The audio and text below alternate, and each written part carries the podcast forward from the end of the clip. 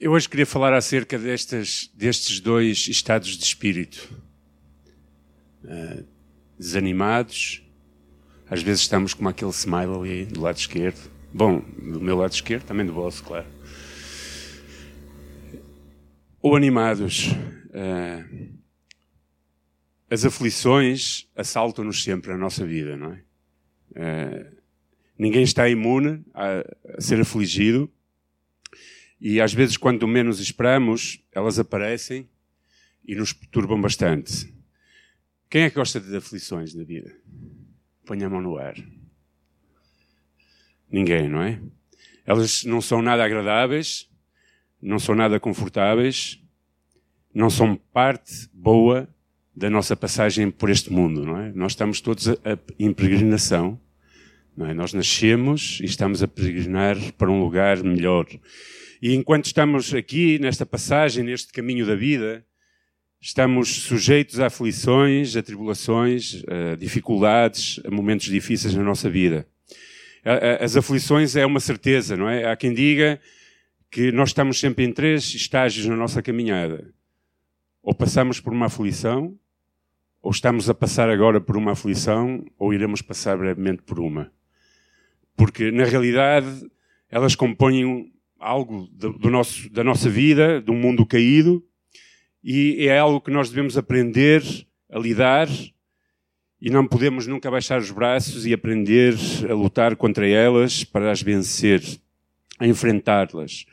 Mas eu, eu denoto que vivemos numa sociedade triste, eu acho. E estou a falar numa sociedade em geral, que às vezes afeta também a vida dos cristãos.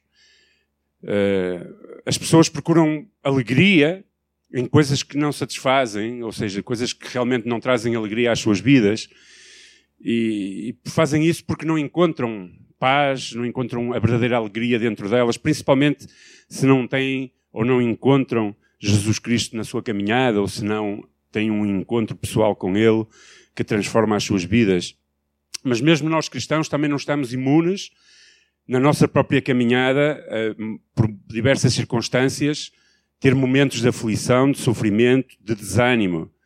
E nós encontramos, mesmo no meio cristão, pessoas eh, com um profundo desânimo muitas vezes.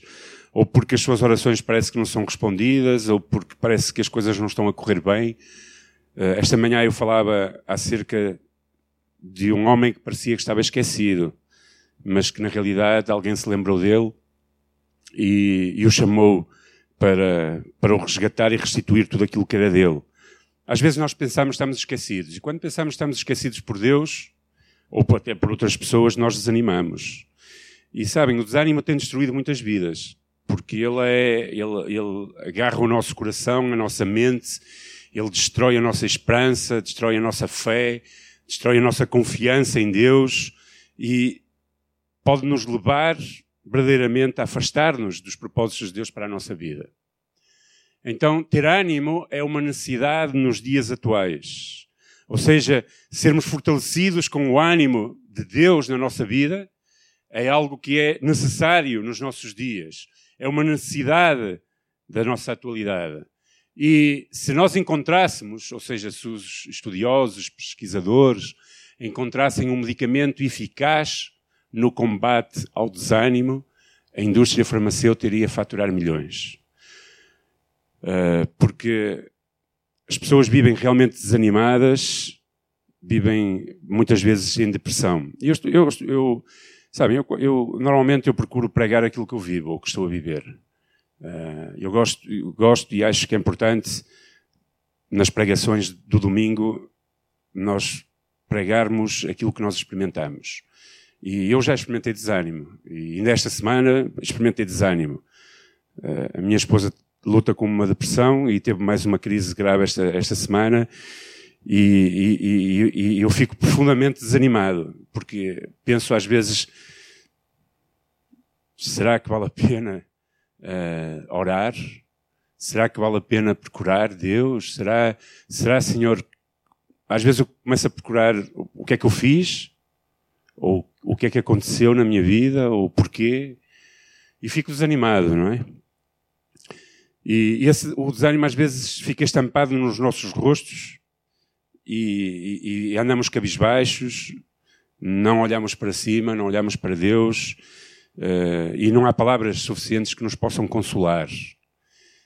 E realmente, se houvesse uma, um, um comprimido milagroso que alguém pudesse tomar quando estava desanimado, por alguma circunstância da vida, uh, isso seria o topo da, da, das descobertas farmacêuticas. Uh, a, a, passagem que, que, que, que, eu gostava de ler é apenas um versículo. É este versículo aqui. Jesus Cristo, estando com os seus discípulos, disse-lhes estas palavras: Tenho-vos dito isto para que a mim tenhais paz.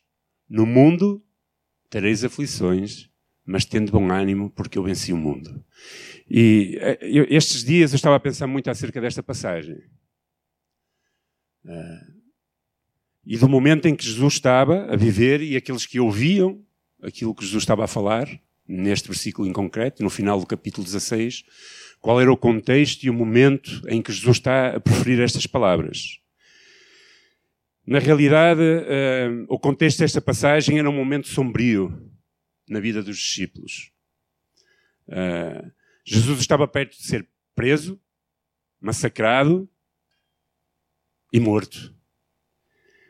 Uh, Jesus estava a dizer que iria regressar a casa, ao Pai, estava a dizer, estava a avisá-los anteriormente a este, a, este, a este versículo, tudo o que iria acontecer, mais ou menos, e provavelmente os discípulos se sentiam desanimados. Eles sentiam todos os sonhos, todos os planos, todas as expectativas, tudo aquilo que eu pensava e idealizava, está aí por água abaixo. E provavelmente Jesus, conhecendo o coração do homem e conhecendo o coração dos seus discípulos, depois de tudo aquilo que eles, das advertências que eles estava a falar anteriormente, Jesus queria que eles ficassem e compreendessem qual era o propósito da sua morte e, e, e, e que não se deixassem abater por tudo isso. Ele estava a dizer que perseguições se iriam levantar contra os seus próprios seguidores. Estava a dizer que os ia deixar, queria voltar para a casa do Pai, e tudo parecia que estava a ficar cada vez pior para os seus discípulos. Isto era uma quinta-feira, já ao fim do dia. Jesus estava a entrar nas primeiras horas da madrugada sexta-feira, que iria ser o dia da sua crucificação. Eles caminhavam em direção a um jardim chamado Getsemani, o jardim da prensa, não é? Tinha uma prensa, Getsemani eh, tinha muitas oliveiras e tinha um lagar onde as oliveiras eram esmagadas naquele lugar. Jesus usava muito aquele lugar para, para orar, para estar com os seus discípulos. E Jesus estava a caminho daquele lugar. E depois, no capítulo 17, depois de Jesus ter feito uma oração, uma tremenda oração, eis que chegam aqueles que viriam prender-lo, julgar-lo e depois executá-lo, com morte e morte na cruz. Jesus podia estar desanimado. Eu acho que ele estava, sabia o que vinha à sua vida e estava profundamente angustiado, porque diz que ele naquele jardim, uh, tal era a pressão, escorreram gotas de sangue, uh, de suor, misturado com o suor. Jesus sabia claramente aquilo que estava por vir, e ele não queria que a fé, a esperança e o ânimo dos seus discípulos fosse demasiadamente abalado ou até mesmo destruído por tudo o que iria acontecer brevemente. Por isso ele estava a dizer estas palavras. Tendo bom ânimo eu venci o mundo. Parece um contrassenso, não é? Como é que alguém que vence o mundo vai ser a seguir morto? As suas palavras no capítulo 16 tinham como, como objetivo incentivar os seus discípulos a ficarem firmes na fé. E ele estava a alertar-los em todo o capítulo e, e todo o contexto por algumas coisas. Não está escrito, mas eu tenho aqui. A primeira delas é alertar-los sobre as perseguições que estavam para vir, sobre as aflições que eles iriam ter no mundo. Mas ele também, neste contexto todo o que falou, explicava claramente para onde iria, para o Pai, e por que iria. Mas ele também deixou uma mensagem de esperança em todo este contexto, dizendo: Eu vou, mas vocês não irão ficar sós, porque eu irei enviar o Consolador. Jesus está a falar isto aos seus discípulos e resume todo o seu discurso com este versículo final. Depois de ter dito isto, Vos digo para que tenham paz. No mundo tereis aflições, mas tende bom ânimo, porque eu venci o mundo. Todo o resumo daquelas últimas horas que Jesus estava a passar com os seus discípulos estava focado neste versículo. Era importante que eles percebessem este versículo. E eu gostaria de chamar a atenção para alguns pontos para nós nesta tarde. E a primeira coisa que eu gostava que nós pensássemos é a certeza de que os dias maus virão. Ou seja, da mesma forma que aconteceu com Jesus naquela altura, da mesma forma que iria acontecer com os discípulos que iriam ser uh, apertados, todos, Jesus até chega a dizer nesse contexto que todos iriam fugir e deixando-o sozinho. Um deles, inclusive, quando Jesus está a ser preso, puxa lá pela espada, diz no capítulo 18, salvo erro, e corta lá a orelha a mal, mas depois, esse mesmo mais tarde, logo passado pouco tempo, o nega três vezes. Ou seja, eram momentos terríveis na vida dos discípulos. Eles tinham deixado as suas casas, o seu conforto, o, o, os seus empregos, muitos deles, alguns uma posição até de destaque, talvez não muito amada, mas era uma posição de destaque no sentido que tinham boas vidas. E tinham deixado tudo isso para seguir Jesus e de repente tudo estava abalado. Não havia mais alegria, confiança ou expectativa ou esperança em alguma coisa. Eles iriam experimentar dias maus, e essa mesma verdade de que dias maus virão acontecerá conosco também. É inevitável. Os dias maus farão parte das nossas vidas em algum momento ou outro. E as causas das nossas aflições podem ser muitas. Pessoas, nós vemos no planeta inteiro catástrofes, pessoas a morrer, às vezes com terremotos, tsunamis, marmotos. Essas pessoas, eu penso, tive a fazer um estudo profundo, mas muitos, muitos deles, se calhar, são cristãos fiéis. Mas de repente estavam, como se costuma dizer, no lugar errado, à hora errada. Para o homem, para Deus não, porque Deus não se engana. Mas para o ser humano, ah, a pessoa estava no lugar errado, na hora errada. Não acredito nisso. Às vezes são catástrofes de ordem natural, às vezes são catástrofes ou aflições socioeconómicas, desemprego, às vezes a política, a opressão, as más políticas e nós pagamos o preço por elas. Às vezes são aflições de ordem física, doenças graves, doenças que aparecem, notícias que nós recebemos de um ser querido que morreu, ou notícias que nós recebemos de um ser querido que tem uma doença incurável. Eu lembro-me quando meu pai descobriu, quando se descobriu que meu pai tinha câncer, Uh, eu e a minha irmã, quando nos vimos a primeira vez, abraçámos-nos os dois a chorar. Eu tive a convicção, conhecendo o meu pai, de que ele não teria uh, talvez a força necessária para combater essa doença. Se é que se pode combater, não é?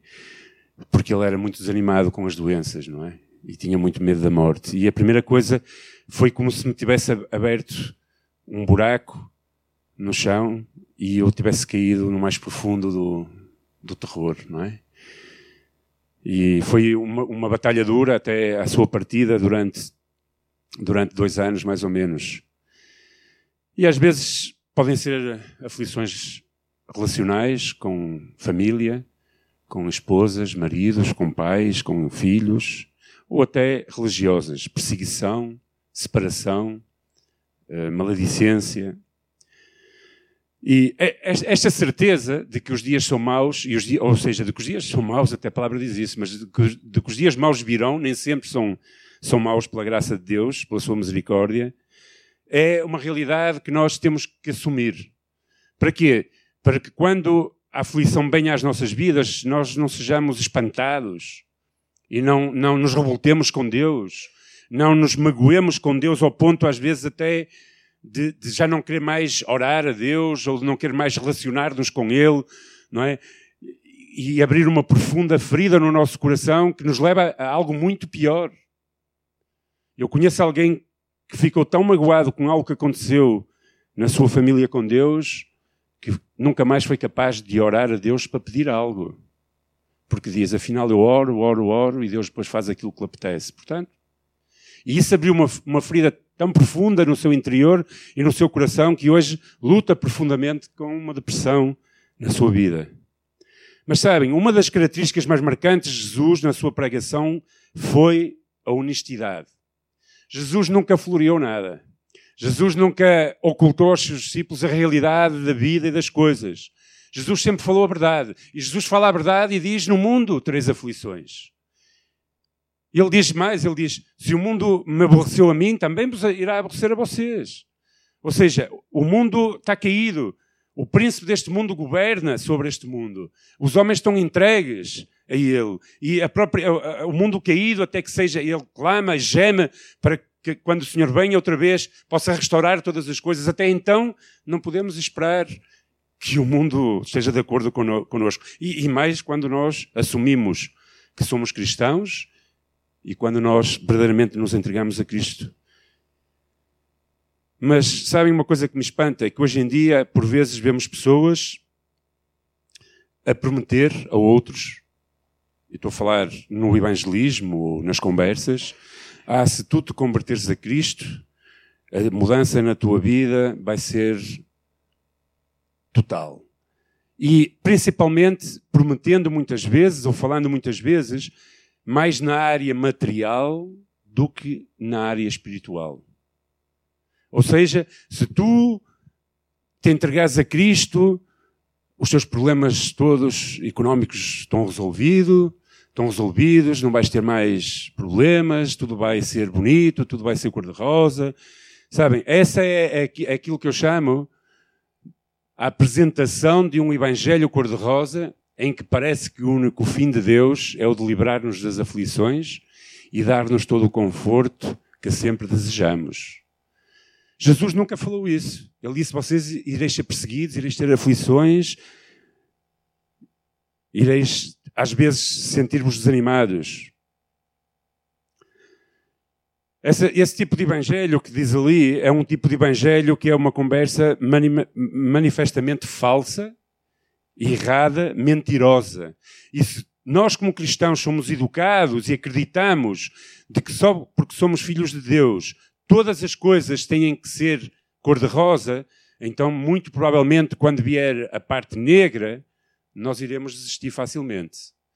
Eu não, eu não sei se já vos contei aqui, mas eu, a primeira igreja evangélica que entrei foi numa igreja maná. Eu estava a recuperar-me das drogas, num centro de recuperação, onde não tínhamos grande comida, porque era o início do centro, e comíamos batatas cozidas com sardinhas e atum com arroz, e no dia a seguir variávamos. Comíamos arroz com sardinhas e batatas cozidas com, com atum. Dia após dia. E eu entrei naquela igreja, um domingo não era convertido ainda, um domingo à noite levaram-nos para lá, já estava para aí há dois meses, já, podia, já, já ia levar-me a um culto. E eu fui àquele culto e a pregação, nunca mais me esqueço. Dizia, era uma senhora que estava a pregar, dizia assim: Porque um filho de Deus tem que ter o melhor, porque ele é príncipe. Por isso, ora para ter um Mercedes. E um filho de Deus tem que ter na sua mesa um bife para comer. E eu comecei a pensar: Epa, isto interessa-me, então só como atum e sardinhas com arroz e, e batata. Eu quero um Deus assim, não é? E se nós crescemos com essa mentalidade, o que é que acontece? Acontece que mais tarde, quando vierem desafios e problemas à nossa vida, nós iremos fraquejar na nossa fé. Por isso, façamos sempre um favor a alguém a quem estamos a dar testemunho. Nunca prometa a uma pessoa que se ela entregar a vida a Cristo, todos os seus problemas estão resolvidos. Porque isso é mentira, não é verdade. Não é verdade. No entanto, a vida cristã não é fácil e começa sempre, logo no início, com o assumir de vários compromissos que normalmente todos temos muita dificuldade em cumprir. Quando eu me entreguei a Cristo, eu percebi que tinha que mudar comportamentos, que tinha que morrer ao meu eu, que, tinha que me negar a mim mesmo e eu compreendi a mensagem clara. Quando eu comecei a ler a Bíblia e o Senhor realmente mudou o meu coração, eu compreendi plenamente que nem tudo ia ser um mar de rosas, mas que iria ter que negar-me a mim mesmo, assumir compromissos na minha vida com Deus, e isso iria custar, e iria ser difícil. Aqueles que optam por viver para Jesus certamente fazem a melhor escolha das suas vidas. Nunca me arrependi jamais até o dia de hoje de me ter entregado a Jesus Cristo. Eu, que era um pobre pecador, o mais vil de todos os pecadores, que não merecia sequer que Jesus Cristo me amasse, com todas as asneiras que eu fiz, tudo aquilo que eu, que eu fiz de errado na minha vida, e, eu, e, e pensar que Deus me ama e que Jesus Cristo morreu para me salvar, isso transformou totalmente o meu coração. E foi a melhor escolha que eu fiz na minha vida. Mas ao mesmo tempo eu compreendi também que não iria ser tudo bife ao meio-dia e à noite na minha casa. E eu sei muito bem aquilo que falo, não falo de cor, porque eu posso dizer que depois de ser cristão e depois de servir ao Senhor, nunca me faltou comida, mas às vezes faltou-me bifes em casa. Ser cristão é a melhor decisão que nós tomamos um dia. Mas isso não nos vai tornar imunes em relação às aflições, às aflições, às tribulações, às chateações e tudo o que acontece. Aliás, elas são inerentes, porque no mundo tereis aflições. Por isso não esqueça, no mundo tereis aflições, mas a graça de Deus e a mensagem de Jesus Cristo não termina por aqui, porque senão íamos embora desanimados. Mas não termina por aqui. Ele antes de dizer que teríamos aflições, ele disse, e há uma promessa de que nele teremos paz. Ele diz: Vos tenho dito estas coisas para que em mim tenhais paz. No mundo teremos aflições, mas em Jesus Cristo encontramos paz. E isto é a parte boa do Evangelho. É que não estamos isentos de sofrimento, das dificuldades, do choro, da doença, das perdas e de tudo isso. Mas Ele promete que nesses momentos da nossa vida nós teremos paz. Nele teremos paz. Cristo deixa claro que Ele nos dará essa paz. E não é uma paz qualquer. Anteriormente, em João 14, 27, no mesmo contexto quase, Jesus diz estas palavras: Deixo-vos a paz, a minha paz vos dou. Não vos dou como o mundo a dá, por isso não se turbe o vosso coração, nem se atemorize.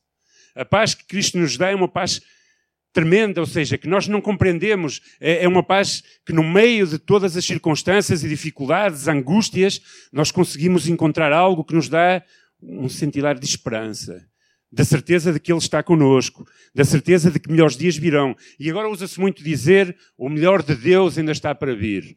Isso é, é, é um chabão, não é? Agora, claro, quando nós estamos nas dificuldades, quando nós estamos a sofrer, quando nós temos pessoas que amamos a sofrer, que alguém nos diga o melhor de Deus ainda está para vir, vou-vos ser sinceros. Para mim, não passa de palavras. Porque eu não estou a sentir nada daquilo. Porque eu estou angustiado, porque eu estou, porque eu estou a sofrer.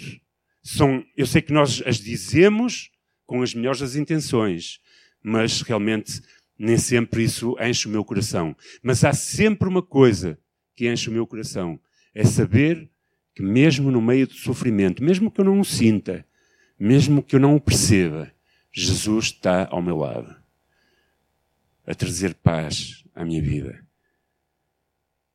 Paulo completa este mesmo pensamento mais tarde em Filipenses capítulo 4, 6 e 7, dizendo que a paz de Deus não é igual à paz do mundo não faz parte do, do, do pressuposto humano essa paz. Ou seja, a paz que Deus nos dá não é a ausência de conflitos, porque nós podemos estar no meio dos conflitos e estar cheios de paz. A paz de Cristo é sentida e vivida, pelo contrário, no meio dos problemas. Ou seja, porquê? Porque ela excede todo o nosso entendimento. Paulo ensina que não devemos ficar inquietos por coisa alguma que devemos levar todas as nossas petições a Deus através de orações, súplicas e ações de graças. É tremendo este versículo. Quando você estiver desanimado, leia Filipenses capítulo 4, 6 e 7. E veja aquilo que Paulo diz. No meio de toda a turbulência, problemas, não fiques inquieto. Antes, ora. Faz petições ao Senhor em orações, em súplica, em ações de graça. E quando tu fazes isso, quando eu faço isso, então uma paz que nós não entendemos, que excede o entendimento, guarda os nossos corações. Guarda os nossos corações de nós nos rebelarmos contra Deus, de nós nos desesperarmos, de nós cometermos coisas, às vezes, terríveis. E os nossos pensamentos em Cristo Jesus. Paulo fala em três formas de apresentar as nossas petições a Deus: orações, súplicas e ações de graças. Durante o tempo eu tive com a minha esposa, durante 36 horas quase, e eu não estive o tempo todo porque saía para comer e ainda vinha a casa um pouquinho. Estive lá e estive a ler alguns livros. E um dos livros que eu li todo, e acho que li, li duas vezes porque repeti, foi este. Este é um livro muito antigo, de um homem chamado George Muller, um alemão que foi chamado por Deus para a Inglaterra e que fundou um movimento de orfanatos, talvez o maior do século XVII, acho eu. E foi tremendo. E aqui é o título é um, um pouco de uma biografia, diz 50 mil orações respondidas. E tem testemunhas de coisas tremendas. E eu fiquei encorajado quando li este livro. E o Senhor falava ao meu coração: ora, ora mais, ora, ora. Ora com orações, ora com súplicas e choro, mas ora com um coração agradecido, como quem vai receber mesmo antes de o ver. Ora, não é porque digam ou porque haja uma frase que diz o melhor Deus está para vir. Não, é porque a tua confiança e a paz que vem ao teu coração vem de Deus. E ora confiado em, em, em que Deus vai intervir e ora já agradecendo por aquilo que Deus vai fazer. Isso é muito difícil.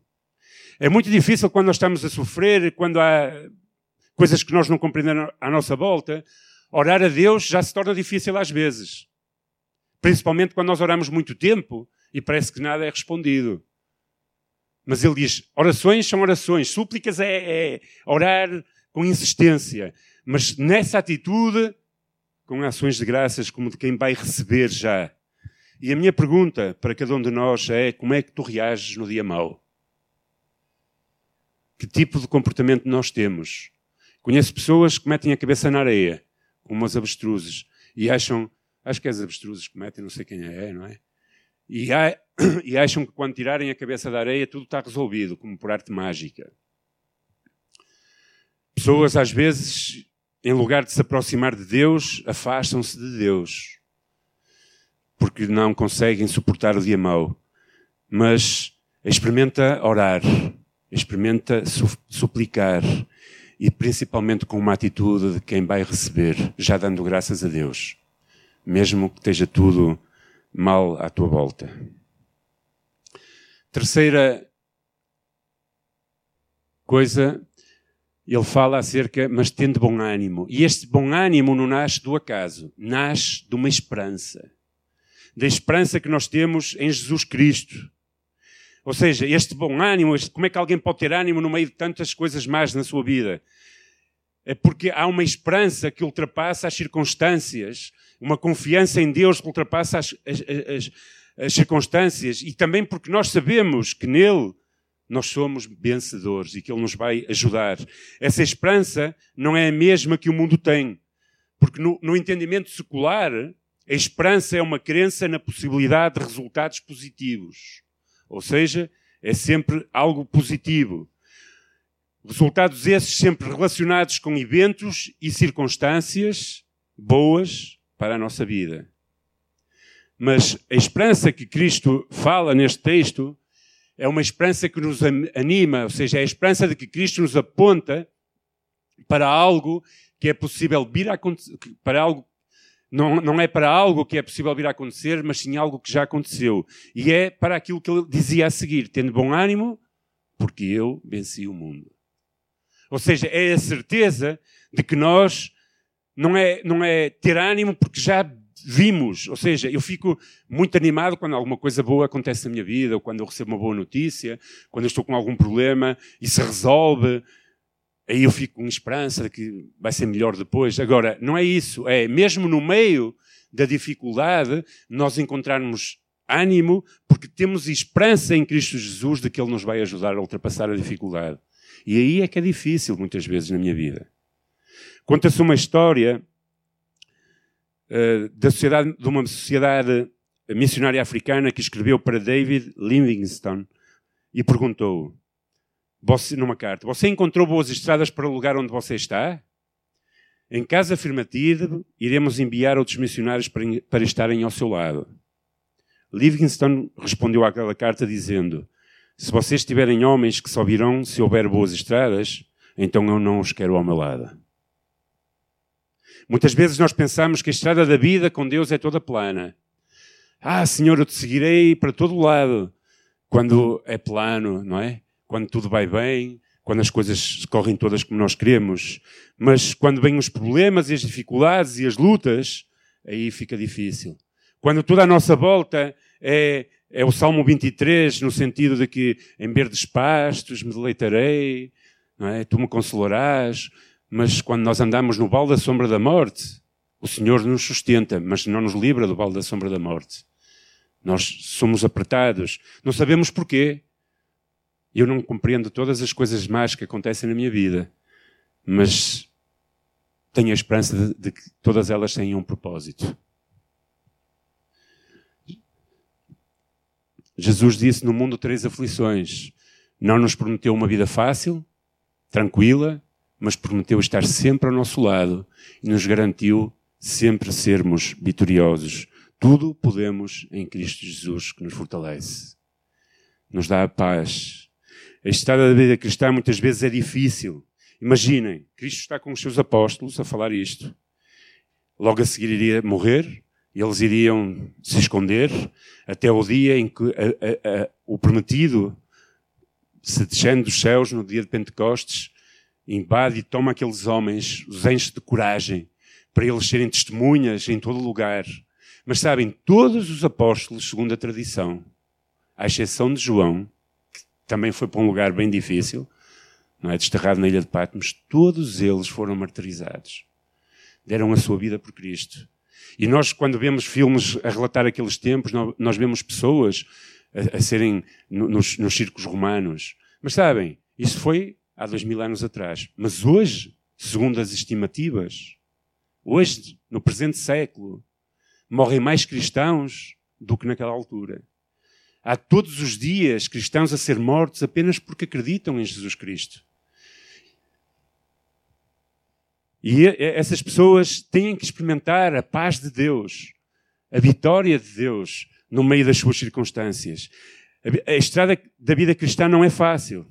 Eu estava a ver há, pouco aquele vídeo e estava-me a lembrar quando estive em Moçambique, não é? Aquelas danças, aquelas festas quando eles vêm dizimar, a dançar. Não é como aqui, não é? Nós passamos aqui, lá não. É, é uma coisa aqui no centro e eles saem cada um no seu lugar, a dançar, não é? E alguns punham coisas como uma caneta. Uma caneta de escrever. Uma caneta. Ou seja, e, e, e nós, nós vivemos aqui, não é? E, e, temos as nossas aflições e nenhuma é menor, nem se deve desvalorizar. Cada um tem as suas aflições e dificuldades. Mas quando eu olho para aquelas, para aquelas pessoas, eu penso: uau! Têm que ter muita esperança em Jesus Cristo para poderem viver assim. E por último, a promessa de que venceremos. No mundo três aflições, tendo bom ânimo, eu venci o mundo. Se Cristo venceu o mundo, nós venceremos com Ele. Quem nos dá esse poder é aquele que já venceu o mundo. E Ele tem toda a autoridade para dizer isto.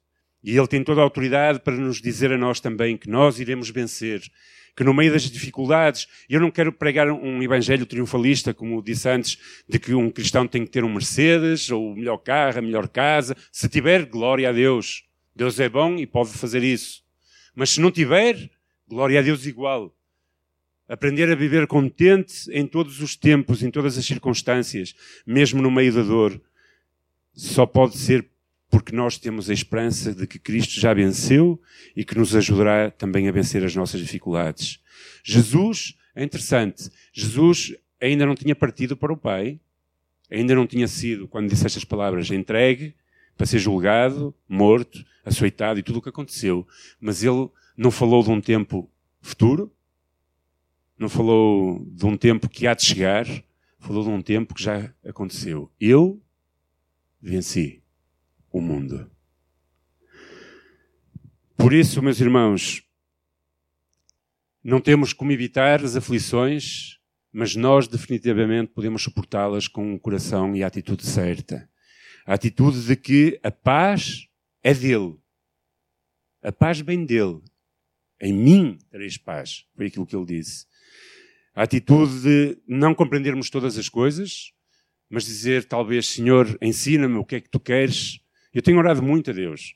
Senhor, ensina-me o que é que tu queres de, com isto tudo para mim. Que a paz de Deus encha os nossos corações, nos anime, nos fortaleça nele e por ele. Que possamos caminhar firmes os propósitos que Deus tem para nós. Sabem, logo, logo, todos nós estaremos ao seu lado. Porque isto é um caminho, é um caminho apenas. É uma peregrinação. Também nós um dia estaremos lá com Ele. As aflições finalmente irão desaparecer, as lágrimas irão ser enxugadas. Iremos estar na nossa casa eterna, que Ele prometeu preparar. Por isso, Ele já venceu o mundo, Ele já derrotou Satanás, Ele já venceu a morte, Ele já venceu o pecado. Temos inúmeras razões para estar animados, mesmo no meio das dificuldades. E isto é a minha oração, que Deus possa animar-nos a cada um de nós. Quando nós estamos a passar por dificuldades, quando parece que nada dá certo, quando parece que aquilo que oramos não acontece, quando parece que as coisas estão piores a cada dia, quando parece que se calhar nem vale a pena esforçar-nos por ser seguidores fiéis de Jesus Cristo. A minha oração é para que o Senhor nos encoraje, que o Senhor nos dê esta paz que excede todo o entendimento, que o Senhor nos faça olhar para, ou seja, colocar o nosso coração nessa esperança que nos anima, com a certeza de que, tal como Ele venceu as dificuldades, nós também iremos vencer. Nós estamos imunes ao sofrimento, isso é algo inerente à nossa vida. Vivemos num mundo caído, mas Cristo promete estar conosco. Através do Espírito Santo que nos consola, que nos fortalece, que nos liga ao Pai, nós podemos continuar a nossa caminhada. As estradas não estão feitas, mas nós estamos dispostos a caminhar por onde quer que seja que o Senhor nos faça andar. Porque nele nós conseguimos. Tudo o que Cristo tinha dito antes estava resumido naquele versículo 33. Por isso, não se esqueça, não há nada, completamente nada neste mundo terreno que possa satisfazer, trazer paz, além daquilo que Jesus tem para nos dar. Bom ânimo é a forma de nós mostrarmos que somos dependentes de Cristo, mesmo que estejamos a sofrer por alguma razão. O choro pode durar uma noite, mas a alegria vem pela manhã. Todos nós temos momentos de dor, Hoje recebi uma mensagem de uma amiga minha que estudou comigo no seminário. Ela e o marido estudaram os dois comigo. E ela soube que a minha esposa, ela sabe que a minha esposa está a passar por depressão, ela também passou ou tem momentos difíceis. E ela enviou-me uma mensagem que me fez chorar. Ela disse-me assim: Osmael, lamento tanto saber dessa situação. Eu vou, vou ler para vocês. Não é fácil lidar com a depressão. Eu mesma, quando o meu marido, não vou dizer o nome, andava maluco, tentei acabar com a minha vida. O desespero era tão grande. Um dia decidi suicidar-me. Fui em direção a uma ponte e quando cheguei àquele lugar ela estava tapada com arames farpados e rede. Tinha metido comprimidos no meu bolso para tomar antes de o fazer, para me dar coragem. Quando meti a mão ao meu, ao meu bolso tinha perdido uh, o, o recipiente com os comprimidos. Creio agora que Deus não o permitiu. Depois me arrependi tanto dessa decisão. Nesse dia, o meu marido foi buscar-me lá, ao saber que eu estava naquele lugar, voltou a levar-me para casa e disse: Vou trabalhar, como se nada fosse. Aí eu percebi que nem teria valido a pena. Deus teria ficado triste comigo e teria deixado um mau legado para os meus filhos. É claro que muitas vezes tenho pensamentos que vêm e voltam, mas eu digo sempre que eles chegam, no nome de Jesus, no nome de Jesus. Várias vezes digo isso e procuro ter com alguém para falar.